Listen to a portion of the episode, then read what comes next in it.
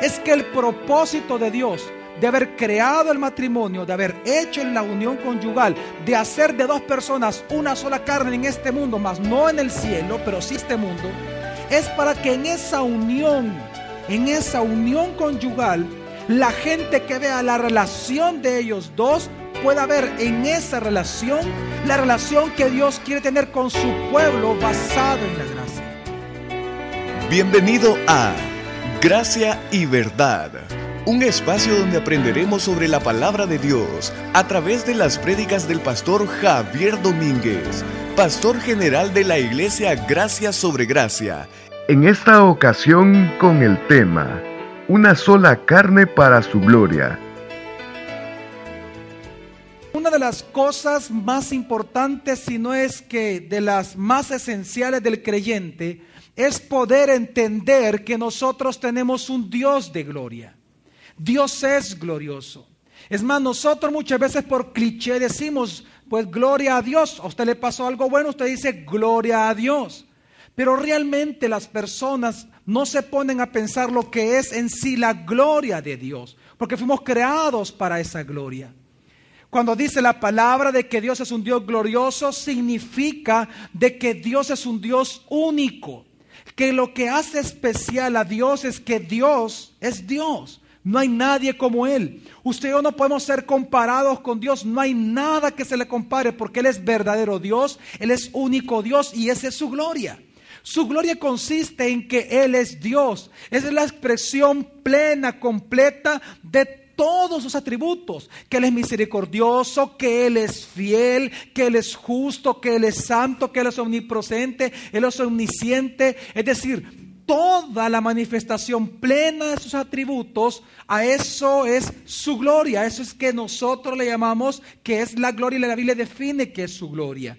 Es que nosotros tenemos un Dios glorioso, un Dios que Él es único, maravilloso, no hay nadie como Él.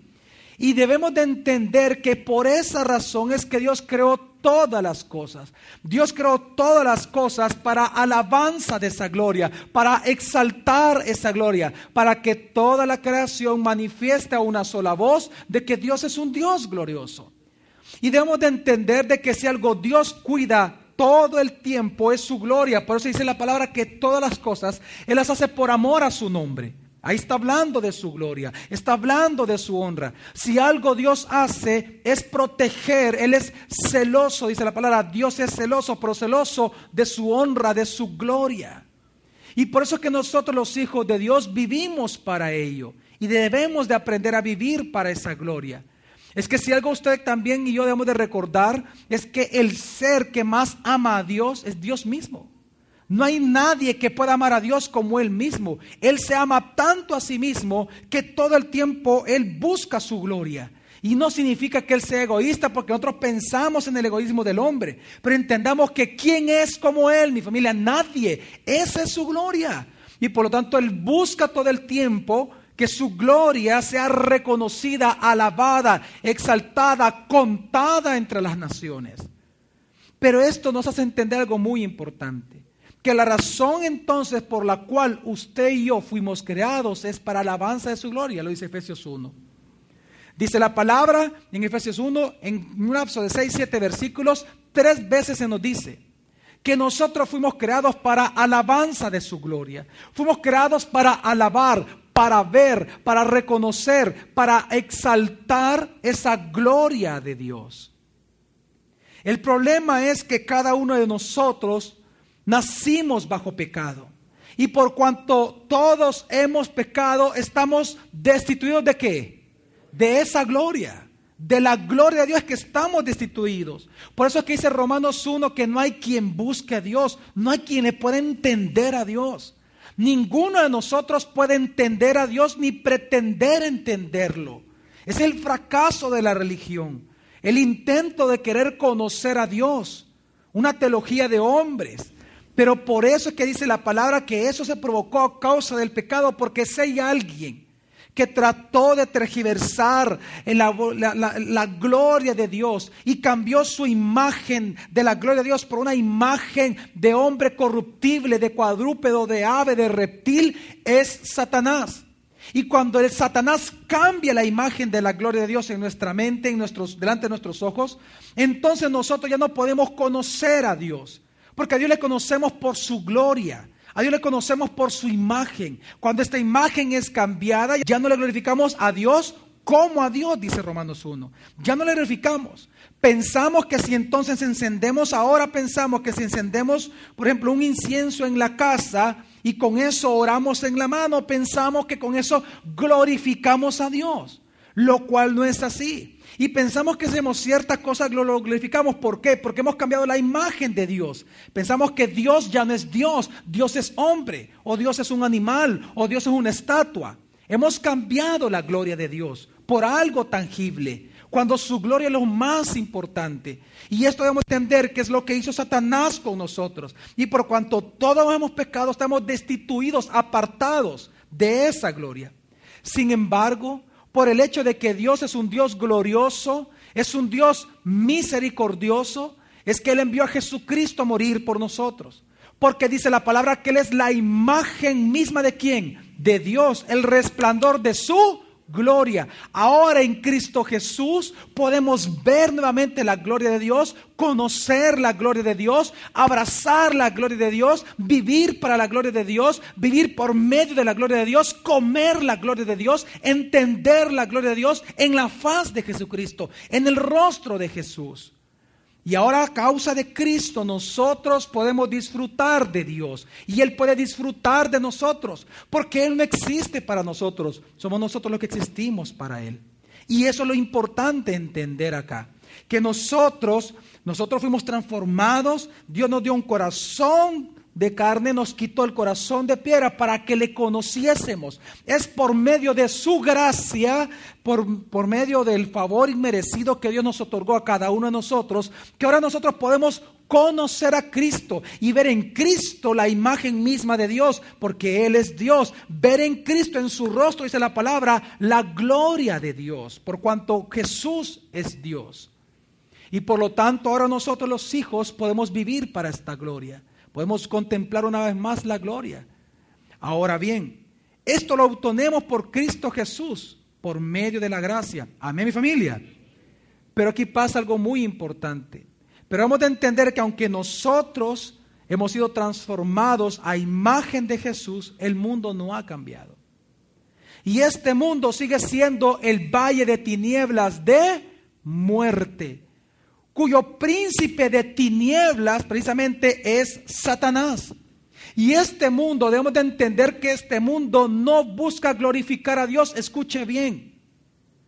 El sistema educativo de, de, este mundo, de todos los países, el sistema político cualquiera que sea, el sistema económico cualquiera que sea, el sistema social de vida de todos los países del mundo, no buscan glorificar a Dios sino que buscan glorificar a Satanás porque él es el príncipe de este mundo. Por eso que Satanás le dijo a Jesús en el desierto, si tú postrado me adorares, la gloria de este mundo, de todas las naciones, te la entrego a ti porque a mí me ha sido entregada. Es que usted tiene que entender que este mundo está gobernado por Satanás. Aunque en este mundo hay cosas preciosas, cosas muy buenas, pero este sistema no glorifica a Dios. Porque este sistema no está basado en los principios de la palabra ni en la voluntad de Dios. Está basado en el pensamiento de Satanás. Y él solo busca su propia gloria. Cuando él fue creado para gloria y alabanza de Dios también. Pero él busca su gloria. Y ese es el pecado de Satanás. Que él que Él no solamente transgiversó la gloria, sino que Él quiso usurpar la gloria de Dios, quiso ser como Dios. Es que si nosotros entendemos esto, entonces podemos entender algo muy importante, que aunque nosotros fuimos creados para alabanza de la gloria de Dios, y ahora nosotros podemos contemplar lo grande que es Dios, podemos exaltar sus atributos, podemos dar a manifestar los atributos de Dios a todas las personas, estamos dentro todavía, estamos dentro del valle de sombra de muerte. Estamos caminando en este valle de muerte. Y por lo tanto, aunque usted no lo quiera, y aunque usted lo crea o no lo crea, usted todo el tiempo se enfrenta a una batalla. Una batalla entre la gloria de este mundo y la gloria de Dios. Entre los principios del reino de tinieblas y los principios del reino de Dios. Porque todo el tiempo nuestras decisiones marcarán a quien usted va a glorificar. O glorifica a Dios o glorifica a este mundo y en todo caso a Satanás.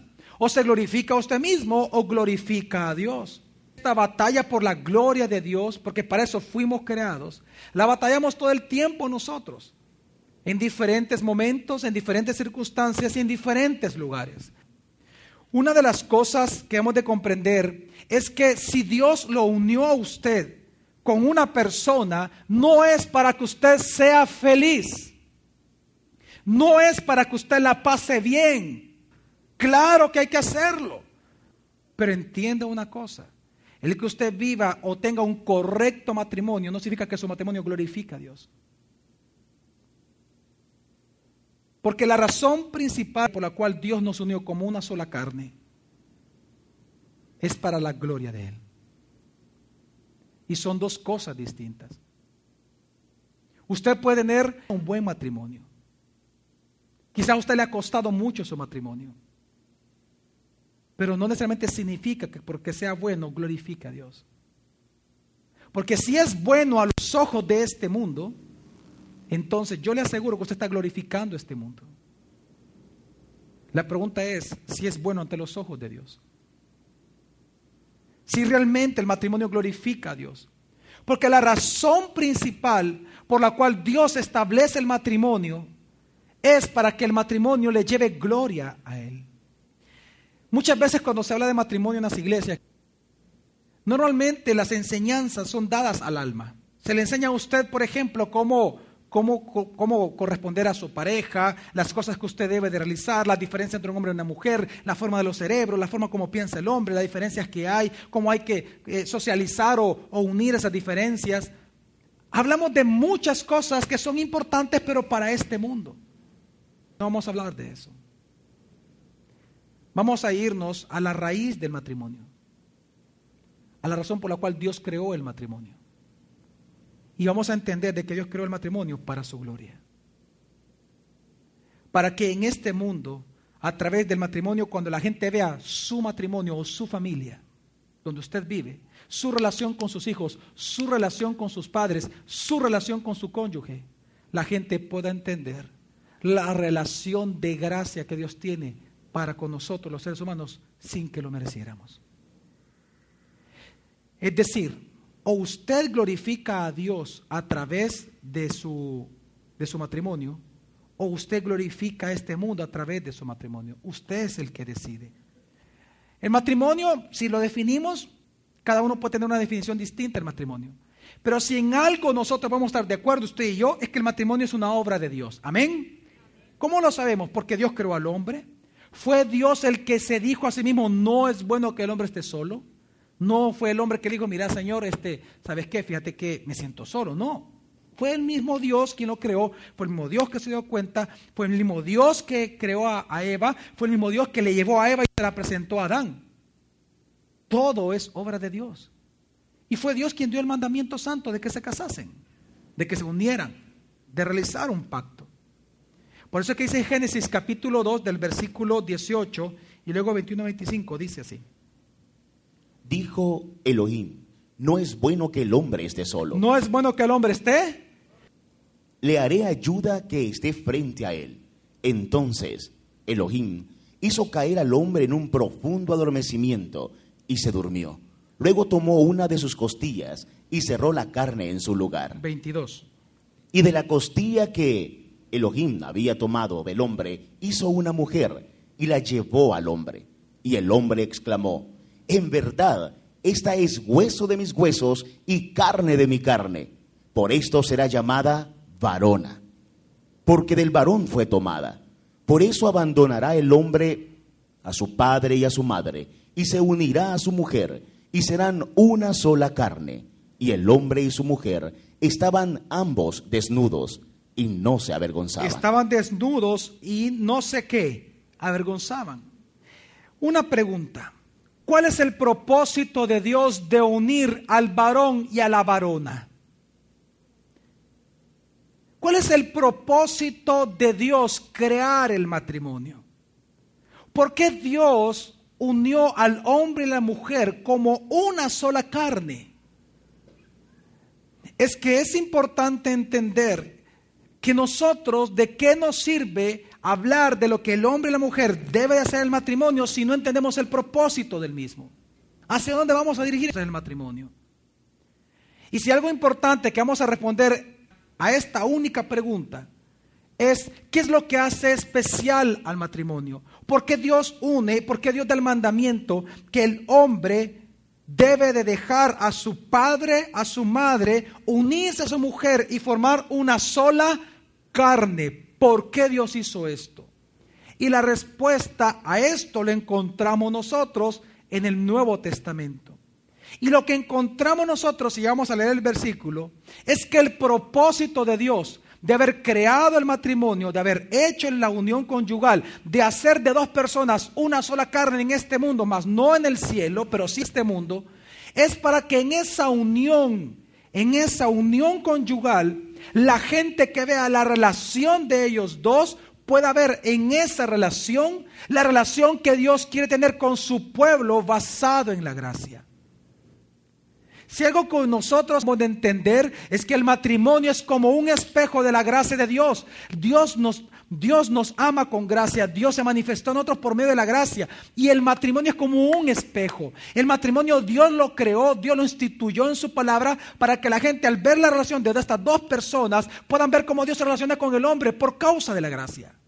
Esto es lo que dice la palabra. Por eso es que usted encuentra lo siguiente. Por eso es que en el Nuevo Testamento, cada vez que usted lee del matrimonio, y a mí me, me causa mucha, mucha gracia eh, cuando las personas vienen y toman en la Biblia, eh, el hombre debe de amar a su mujer, la esposa de sujetarse, etc. Y, comienzan a hacer chistes y bromas de eso, y está bien, es decir, se puede, se, puede hacer eso. Pero el problema es que, que si usted lo toma como una ley, es legalismo. Si algo más importante que entender lo que usted debe de hacer es por qué lo debe de hacer. La razón por la cual lo hacemos. Lo que usted encuentra en la Biblia, en el Nuevo Testamento, es que cada vez que el Nuevo Testamento habla del matrimonio, usted se dará cuenta que siempre el contexto en el cual se menciona el matrimonio, siempre habla de la relación entre Cristo y su esposa, entre Cristo y su novia, entre Cristo y la iglesia. Siempre, cada vez que se mencionan versículos del matrimonio, como por ejemplo Colosenses, Efesios 5 y otros más, lo que siempre usted alrededor es la relación de Cristo y su iglesia. ¿Por qué, pastor? Por lo que le estoy diciendo. Porque el matrimonio fue creado por Dios para reflejar o para anunciar desde el Antiguo Testamento cómo habría de ser la relación entre Dios y los hombres por medio de Cristo basado en su gracia. Y nosotros poder entender entonces que Dios es un Dios de gracia, y Él se ha glorificado por eso y por lo tanto podemos vivir en esa relación. Por eso es que el versículo quizás más importante para entender este punto es Efesios capítulo 5. Fíjese que si usted, vamos a leer del versículo 31 al 32, dice así. Por esto dejará el hombre a su padre y a su madre, y se unirá a su mujer, y los dos vendrán a ser una sola carne. Pablo, ¿de dónde tomó esto? Cuando él dice esto, ¿Acaso Pablo se lo inventó? No, él está citando qué? Génesis. Él está citando Génesis. Es decir, él viene y él entiende Génesis. Pero Dios le habla y es interesante que hablando de Génesis, viene y dice algo que parece ser que no concuerda con lo que viene hablando. Y dice entonces el versículo 32. Grande es este misterio. Pero yo digo esto respecto al Mesías y la iglesia. Del 21 en adelante, Dios comienza a señalar lo que la mujer debe de realizar en su casa con el hombre y el hombre con la mujer. En resumen, son dos cosas. La mujer debe de sujetarse a su marido. Como Cristo es cabeza de la iglesia y la iglesia se somete a Cristo, así la mujer debe someterse a la cabeza de la casa que es el hombre. Amén. Pero luego dice que el hombre debe de amar a su mujer. Y eso lo dice la palabra. Del 21 en adelante usted lo puede leer. La pregunta es ¿por qué? ¿Por qué? ¿Es acaso que Dios está interesado en nuestra comodidad? Pero si eso fuera cierto, entonces ¿por qué Pablo murió decapitado? ¿Por qué Pedro murió crucificado? ¿Por qué Dios pide que la mujer se someta al marido y el hombre ama a la mujer como Cristo amó a su iglesia y entregó su vida por ella. para reflejar por medio de una relación de gracia la gloria de Dios.